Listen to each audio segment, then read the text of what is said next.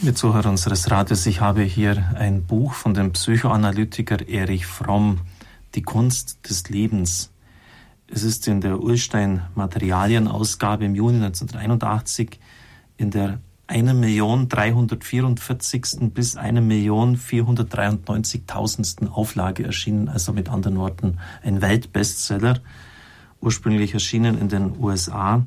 Mitten in den 50er Jahren, 1956, ist das erstmals herausgekommen. Als ich Theologie in den 80er Jahren, Anfang der 80er Jahre studierte, habe ich mir dieses Buch besorgt und es gründlich studiert, auch richtig durchgearbeitet, es sind Unterstreichungen dabei. Und das heißt auf der Rückseite, wir Menschen sind meistens nicht imstande, unsere Fähigkeit zum Lieben zu entwickeln. Zu einer Liebe, die Reife, Selbsterkenntnis und Mut umfasst. Erich Fromm diskutiert in diesem Buch die Liebe in allen Aspekten, nicht nur die romantische, von vielen falschen Vorstellungen umgebene Liebe, also die romantische Liebe, die von vielen falschen Vorstellungen umgeben ist, sondern auch die Elternliebe, die Nächstenliebe, die erotische Liebe, Selbstliebe und die Liebe zu Gott. Und damit sind wir mitten bei der Enzyklika Deus Caritas Est, die Papst Benedikt herausgegeben hat. Und Sie werden gleich hören, dass das, was ein atheistischer Psychoanalytiker, der dezidiert sagt, dass er nicht an Gott glaubt, feststellt, genau sich mit dem deckt, was der Papst uns in seiner Enzyklika vorgetragen hat. Ich finde das außerordentlich bemerkenswert. Wir haben festgestellt, dass die deutsche Sprache hier leider nicht differenziert, wie die griechische, die drei Worte für das Wort Liebe hat, Eros, Philia und Agape. Im Lateinischen gibt es auch zwei, nämlich Caritas und Amor. Und wenn das jetzt geheißen hätte bei der Enzyklika des Papstes Deus Amor est, da hätten vielleicht dann manche geschmunzelt, weil sie eben den Gott Amor von der lateinischen, von der griechischen Sage her kennen. Dieser Gott der Liebe, der mit seinem Pfeil die Menschen im Herzen trifft, sie verletzt und sie mit einer Urgewalt erreicht. Und genau das wollte eben der Papst nicht, denn er hat dargelegt in seiner Enzyklika, dass das Wort Eros, also diese begehrende körperliche Liebe, im Neuen Testament überhaupt nicht vorkommt, mit keinem einzigen Wort erwähnt wird. Dort heißt es fast durchgehend Agape und Philia.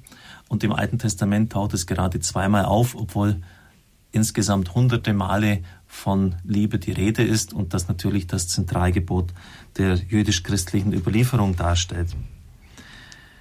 Wenn Sie jetzt das hören, was ich Ihnen von Fromm vortragen werde, und dann jetzt in den nächsten Tagen das Gegenlesen zu dem, was der Papst sagt, dann könnte man fast meinen, bitte das jetzt recht verstehen, das unterstelle ich nicht, der Papst hätte von Fromm abgekupfert.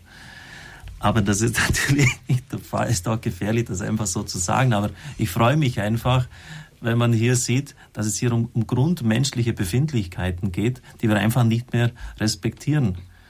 In unserem Denken und in dem, was die Presse uns darbietet, zumindest die Boulevardpresse, ist Liebe identisch mit Sex. Und das ist ein fataler Irrtum.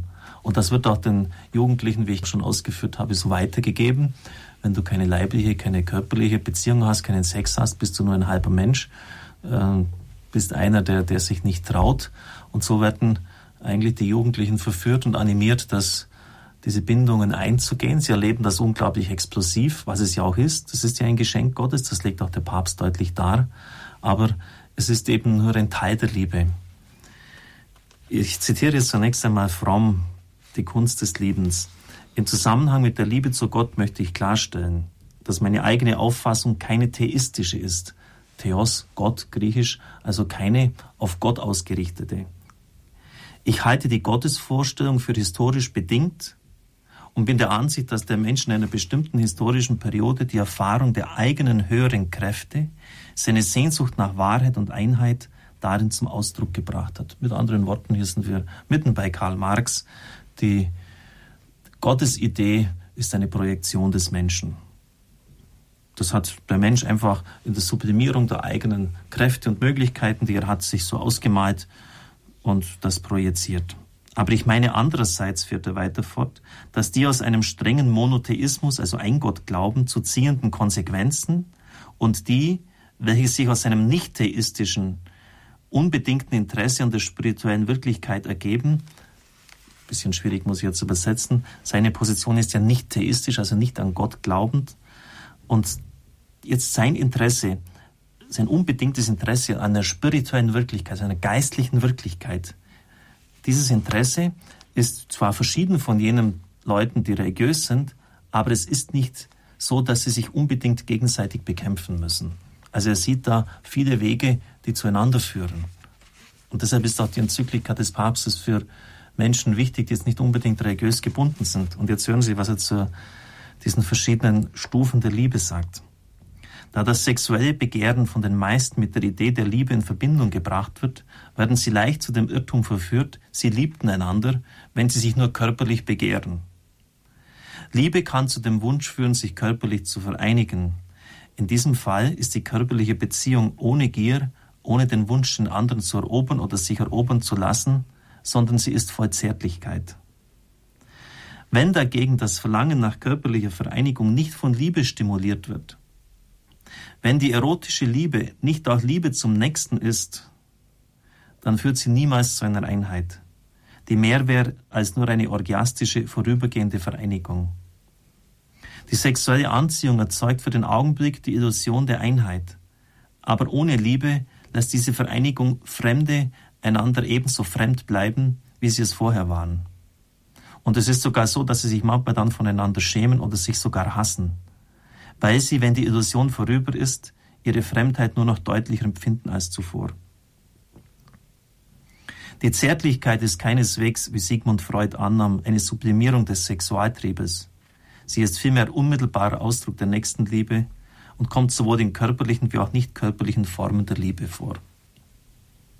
Also das ist schon wirklich stark und das werden Sie in den nächsten Tagen hören, ist fast wortwörtlich auch so in der Enzyklika des Papstes zu finden.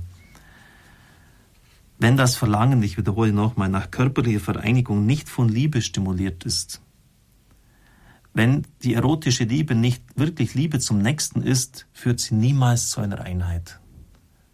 Und schauen Sie, wie viele Beziehungen werden heute nur auf dieser Basis aufgebaut, auf, der, auf dem Gefühl, auf, weil der andere halt so eine Anziehung auf ausübt.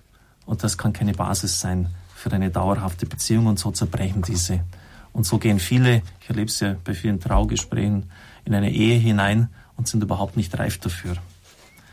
Am Schluss schreibt Erich Fromm die letzten Zeilen, das Wesen der Liebe zu analysieren heißt, ihr allgemeines Fehlen heute aufzuzeigen und an den gesellschaftlichen Bedingungen Kritik zu üben, die dafür verantwortlich sind. Also schon in den 50er Jahren aufzuzeigen, dass es heute diese Liebe in diesem reifen Sinn relativ selten gibt und Kritik zu üben, warum das nicht so ist. Der Glaube an die Möglichkeit der Liebe als einem gesellschaftlichen Phänomen und nicht nur als einer individuellen Ausnahmeerscheinung ist ein rationaler Glaube der sich auf die Einsicht in das wahre Wesen des Menschen gründet. Das ist doch ein, ein starker Satz.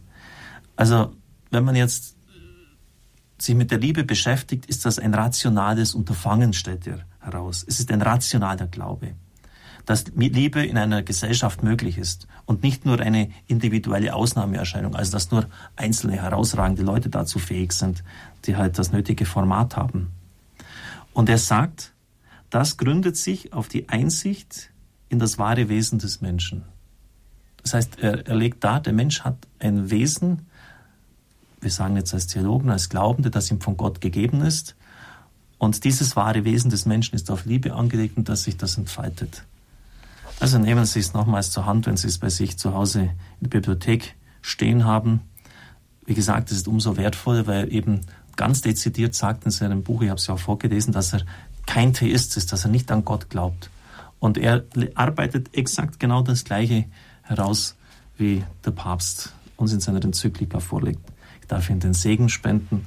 Es segne und behüte Sie der mächtige und gütige Gott, der Vater, der Sohn und der Heilige Geist. Amen. Ich wünsche Ihnen von Herzen einen gesegneten Tag und dass Sie die Kunst des Liebens immer mehr lernen.